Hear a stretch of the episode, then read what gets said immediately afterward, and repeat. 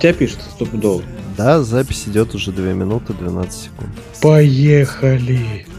Здравствуйте, в эфире 61 выпуск подкаста о кино. С вами Саныч, Здесь. Стереофоникс. Он тут. И мы продолжаем, как обычно, вещать по поводу премьер в кинотеатрах нашей страны. В кинотеатрах и не только. Да. И премьеры дисков у друга. Да. Домашняя коллекция пополняется и пополняется. Да, с каждым днем все больше и больше. А, прошла маленькая новость о том, что съемки отряда самоубийц 2 могут пройти в 2018 году. И это, к сожалению, единственная более-менее интересная и значимая новость, которую я нашел за последнее время. Печально. Ну, Печально, ребят. Что есть? Да. Нет, ну еще была новость, но она уже везде прожужжала по поводу того, что сериал «Во все тяжкие» дополнит проектом в формате вирту... э, ну, виртуальной реальности, то есть для очков виртуальной реальности. Кому это надо и зачем? Ну, не знаю. Мне кажется, увидим, когда выйдет, или не увидим вообще. То есть получается, что там будут э, показывать уже в э, виртуальной реальности, как готовить. Как варить мед, да. Да. Здорово, правда? Здорово. Будем, будем ждать. Да, в общем, 8 июня ждем, ожидаем премьера кино. Будем ходить, не будем, как ты думаешь? Ой, я, честно, не нашел на что сходить. Ну вот, может быть, может быть, на жмота, но это вот э, в- исключительно в том случае, если э, со мной случится то, что никогда в жизни не случалось, но случалось с тобой, что я буду идти мимо, ну и вот случайно вдруг зайду там от ливня укрыться. Ну, не знаю. Да. Ну, пока такого не случалось, поэтому шансы увидеть меня в кинотеатре исчезающе малы. Но, тем не менее, мы расскажем. Да, тем не менее, мы расскажем. Со своей стороны скажу, что у меня часто такое случалось. И, кстати, чаще было это не в Москве, а как раз-таки где-нибудь в другом месте. В Питере, например. Питер дождливый город, поэтому очень часто я там в кинотеатрах Поэтому кинотеатры процветают. Да. И очень даже неплохо там выглядят. Ну, мы начнем с премьер. Начнем мы сегодня с русской премьеры Анна Каренина «История Вронского». Не спрашивай, Саныч, почему, потому что... Я, я пока промолчу. Да, потому что сразу хочу сказать, что от этого про это я хочу рассказать и забыть. Ага. Вот я сейчас, знаешь, бывает в жизни такие ситуации, когда надо просто отпустить. Вот я отпускаю эту ситуацию, давай. Всем знакомое произведение Анна Каренина. Да. Анна Каренина, роман Льва Николаевича Толстого, всеми известный про любовь, про времена да, 19 века, про русско-японскую войну, Угу. про любовь-не-любовь, про самопожертвование и пиздострадание. Описал настолько, насколько мог, но на самом деле Анну Каренину стоит перечитывать даже иногда. Это вот одно из тех произведений, которые с возрастом можно перечитать. И если вы читали, конечно, в детстве, и осознать для себя очень многие вещи с совершенно других углов и сторон. Но неважно. А, Сценарий Анны Карениной истории Вронского э, Льва Николаевича, к сожалению, нету. Сценаристами были Бузин и Шахназаров. Угу. Лев Николаевич вообще никак к Анне Карениной, видимо, с этой Мгм. точки зрения не относится, но неважно. В общем, 1904 год, русско-японская война, Маньчжурия, российский военный госпиталь, отступая, занимает полузаброшенную китайскую деревню. Начальник госпиталя Сергей Каренин узнает, что раненый офицер, которого он оперирует, граф Вронский. Тот, кто погубил его мать, Анну Каренину. А, в общем, история сейчас э, история того, что было в романе Анна Каренина, и история, скажем так, постфактум, что произошло после Анны Карениной. Ну, я бы сказал, что чухня, потому что навряд ли бы Вронский дожил бы до этого времени, когда сын Анны Карениной смог бы его оперировать. И сколько ему, извините, лет? 16, что ли? Сыну? Сыну, да.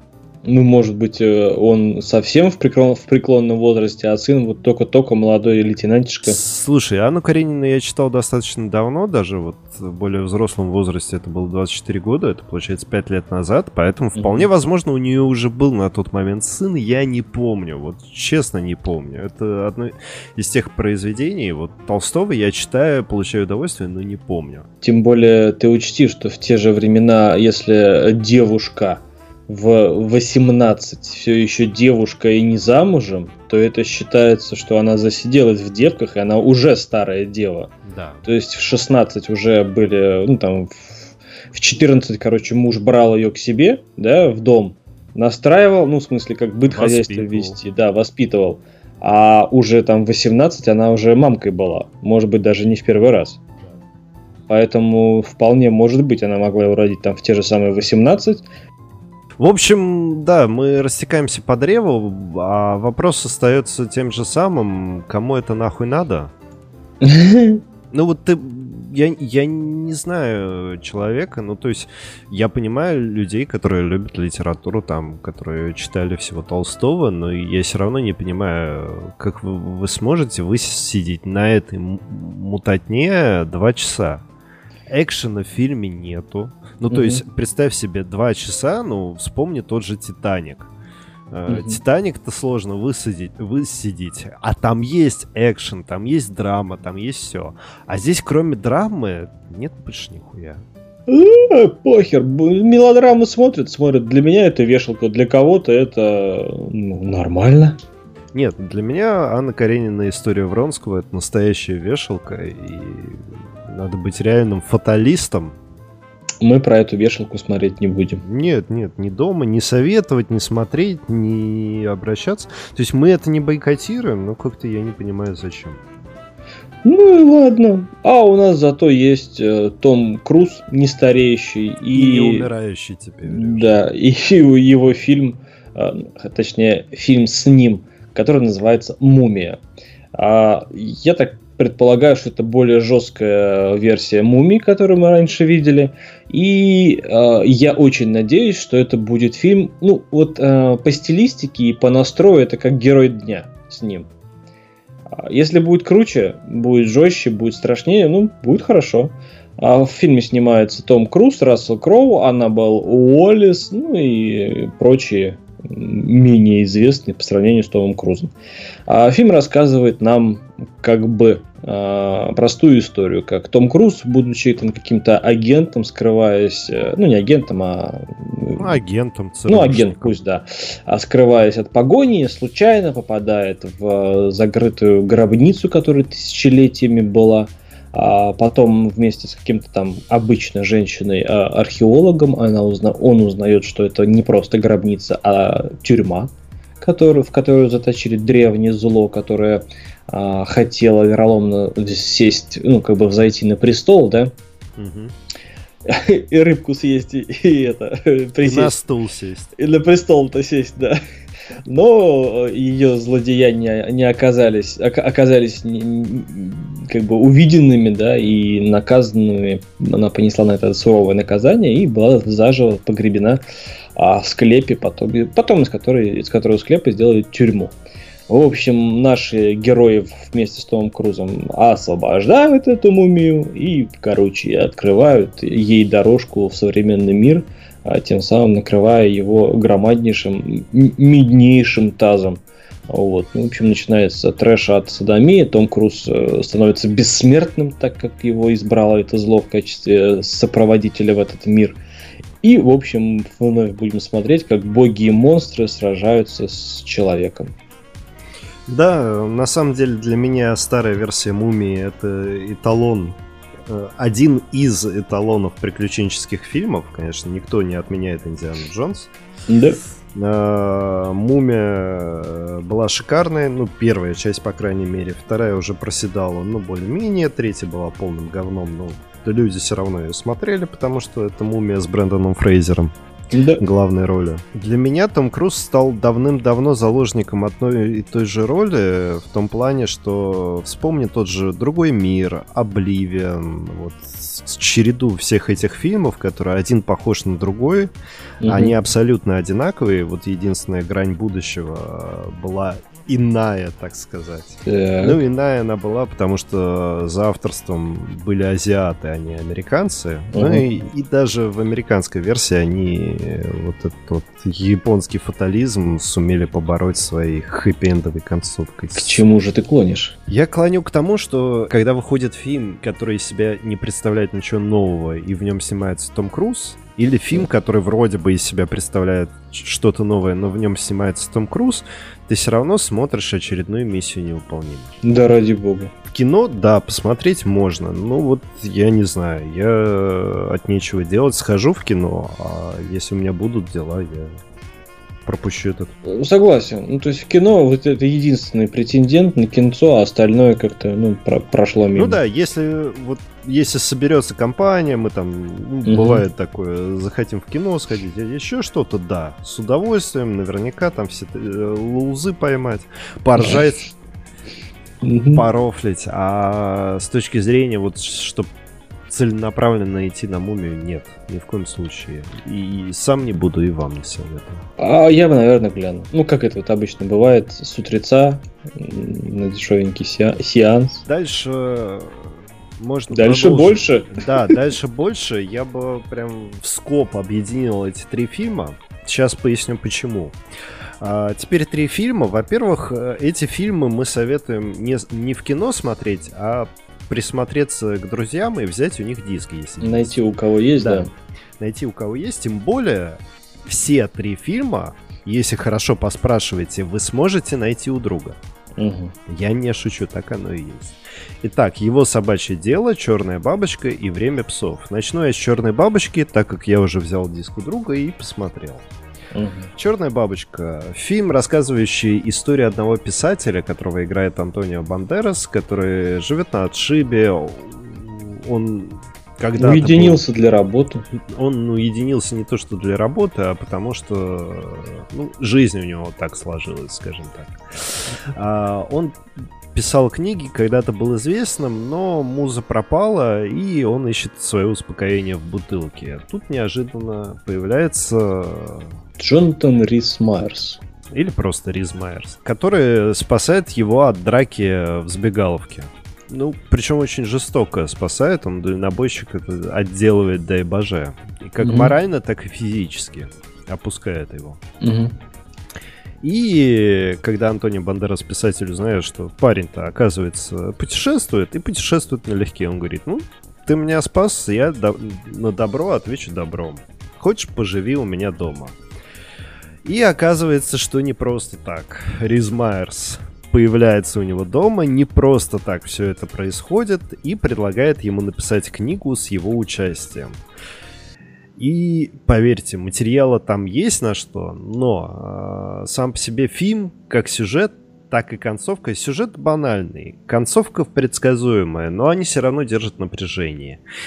Но есть пара но. Во-первых, это актерская игра, которую иногда ты смотришь такой. Не, Станиславскому бы не понравилось. Угу. Это раз.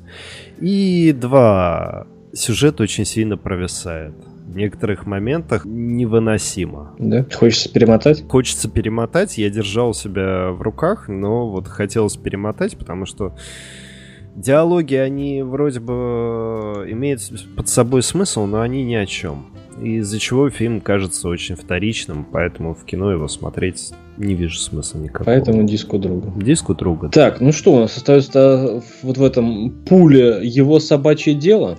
Да который, да, я, наверное, да, с тобой соглашусь. Э, там снимается Брюс Уиллис, Джейсон Момоа, э, Джон Гудман. Угу. В общем, фильм, блин, ну притянут за уши, если честно. В общем, у нас есть э, профессиональный э, сыскарь, да? Да. Которого играет Брюс Уиллис.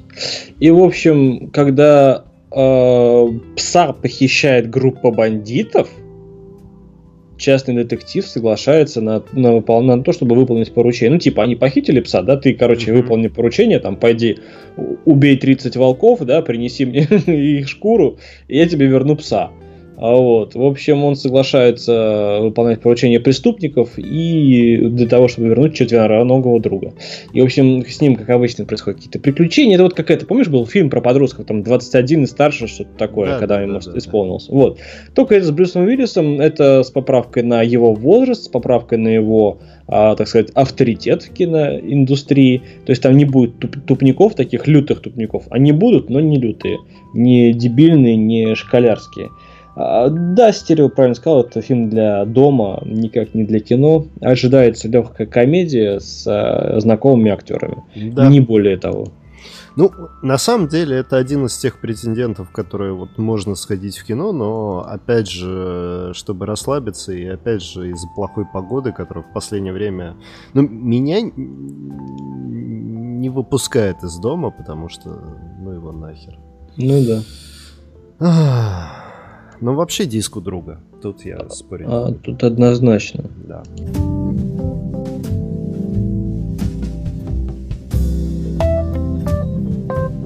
И остается из этой канвы э, фильм «Время псов». Э, фильм, по факту, британская попытка, британо-американская попытка, и это действительно так, слямзить идею у Джона Уика. Да мир киллеров. Э, в этом мире присутствуют люди разных направлений. Кто-то с рождения этим, ну, не с рождения, но кто-то с малых лет этим занимается. Кто-то, как это было, допустим, в «Таксисте», бывший спортсмен, которому не, не, некуда было податься, нечем было заниматься. А это для него единственный способ, так сказать, питаться и выживать.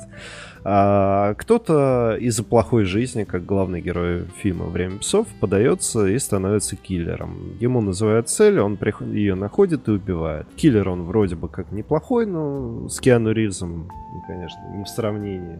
Я бы, кстати, сравнил с Леоном. Mm, да, вот в большей степени с Леонов. Его нанимают для того, чтобы убить девочку. Девочка является э, дочкой какого-то там большого пупка, но в итоге он ее не убивает, а наоборот пытается ей помочь выбраться из этой ситуации, параллельно убивая своих коллег по цеху и, собственно, основного заказчика. Это единственный способ избавиться как киллеру от э, правосудия, так сказать, так и клиенту. То есть он убивает своего заказчика. Ну, конечная цель, да. То есть он вообще против системы люто идет. Ну, посмотри Джона Уика.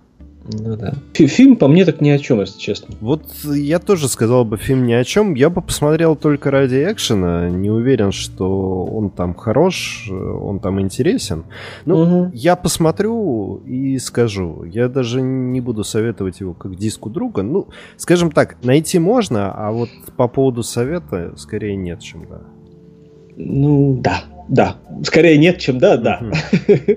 В общем, что у нас осталось? Маша и Медведи, новая история, и манифесты, которые, в принципе, по мне так не заслуживают внимания. А, да, для Саныча не заслуживают внимания, я все-таки пару минут выделю. Давай. Во-первых, а, не забывайте, что манифесты играет Кейт Бланшет, да. А, во-вторых, э, манифеста это ну, написана драма, но это не драма, это абсолютный артхаус. Артхаус игры одной актрисы. Собственно, в образе множества людей, э, рабочего, юриста, там, обычной проститутки или шлюхи, бомжа, обычной семейной женщины. То есть э, через вот эти образы рассказывается про культуру и искусство 20 века угу. как она развивалась, к чему пришла. Это чисто артхаусный фильм. Если вас действительно интересует искусство, если вас действительно как-то затрагивает культура, если вы не чураетесь тем, чтобы сходить там в Третьяковку или в музей художественного искусства, ну, можно сходить в музей, но извини, можно сходить в музей колеса, как есть Светлогорске, например, или mm-hmm. там сходить в музей Мирового океана. То есть это совершенно разные вещи. А я имею в виду, то есть музеи высокого искусства. То mm-hmm. этот фильм явно э, не пройдет мимо вас. Если же вы обычный обыватель... Ты так прям, знаешь, прям линию проводишь. Да, я бы не рекомендовал. Ну, потому что, понимаешь, ты обычно смотришь фильм такой, окей, в фильме есть идея, сюжет и так далее. Здесь нет сюжета, здесь есть идея. Ага. И из-за этого, ну, то есть ты же обычный фильм смотришь, чтобы расслабиться, а если ты расла... ну, в качестве расслабления выберешь манифеста, ты мало того, что нихуя не поймешь, ты такой, и чё, я на это полтора часа потратил, нихуя не понял, а зачем?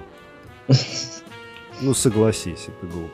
Ну да, то есть как бы фильмы нужно выбирать по себе, не каждому одно, ну не всем одно и то же понравится. Ну, и так. у нас остался один единственный фильм. Который, кстати, вот, э, вот сейчас я, знаешь, так э, на фоне всех остальных, которые мы, которые мы озвучили, про которые мы озвучили, он, знаешь, вот такой, он на грани. Сходить, не сходить, сходить, не сходить в кино. Скорее не сходить, но... Ну да, но фильм интересный. Это французский юмор, это Дэнни Бун, это давно уже, вот там, знаешь, при, перед э, фильмами, а, которые мы хотели посмотреть, нам впихивают, втюхивают рекламу. И вот в этой рекламе был фильм «Жмот». Рассказывают нам про француза, который играет в оркестре, который очень, ну очень, очень экономный.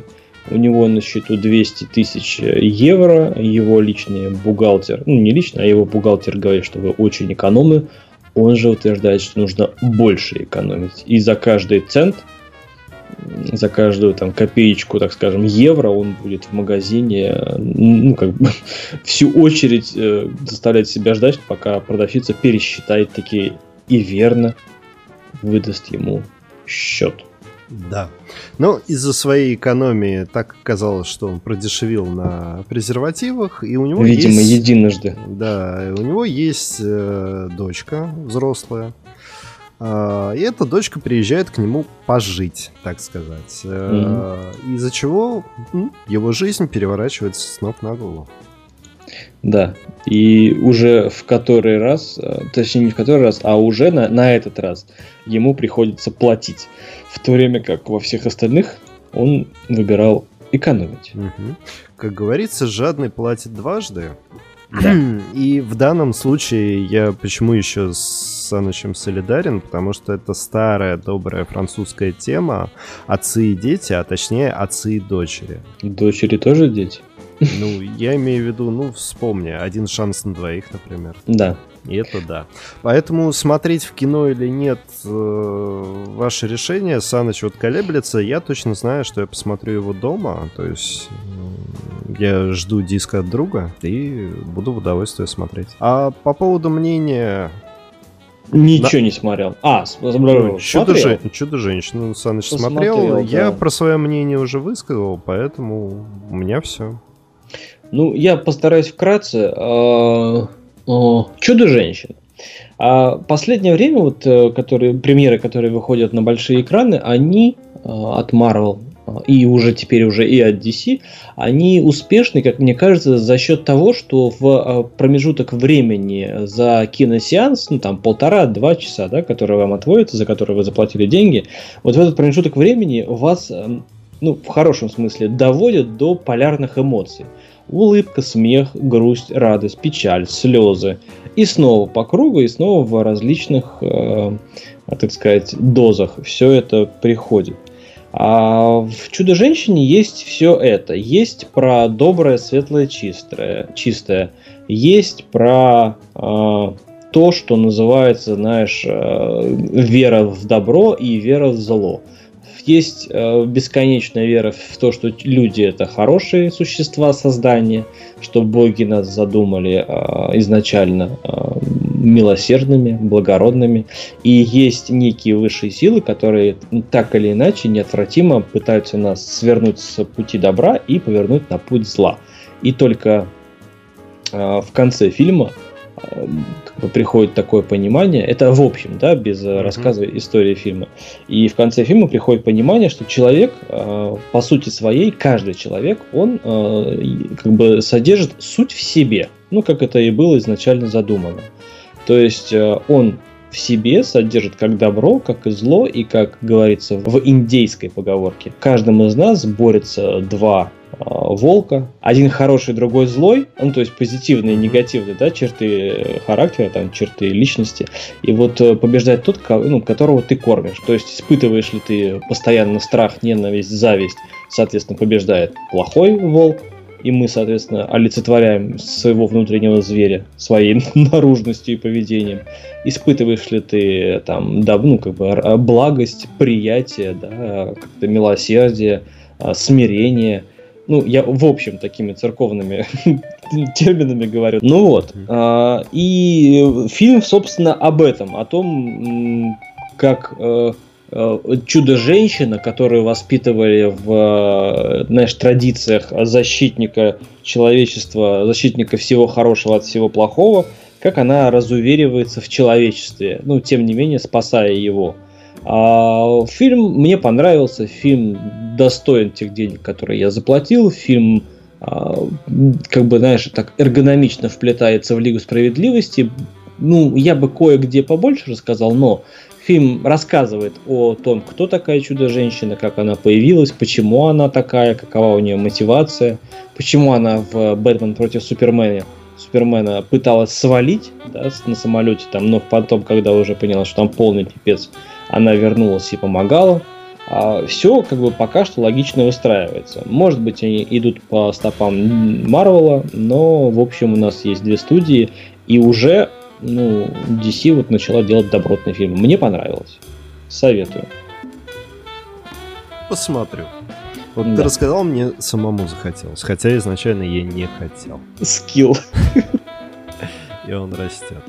На сегодня все. Рады были вам рассказать. Рады будем, если вы нас послушаете. Всего доброго. До новых встреч. Всего хорошего. До свидания.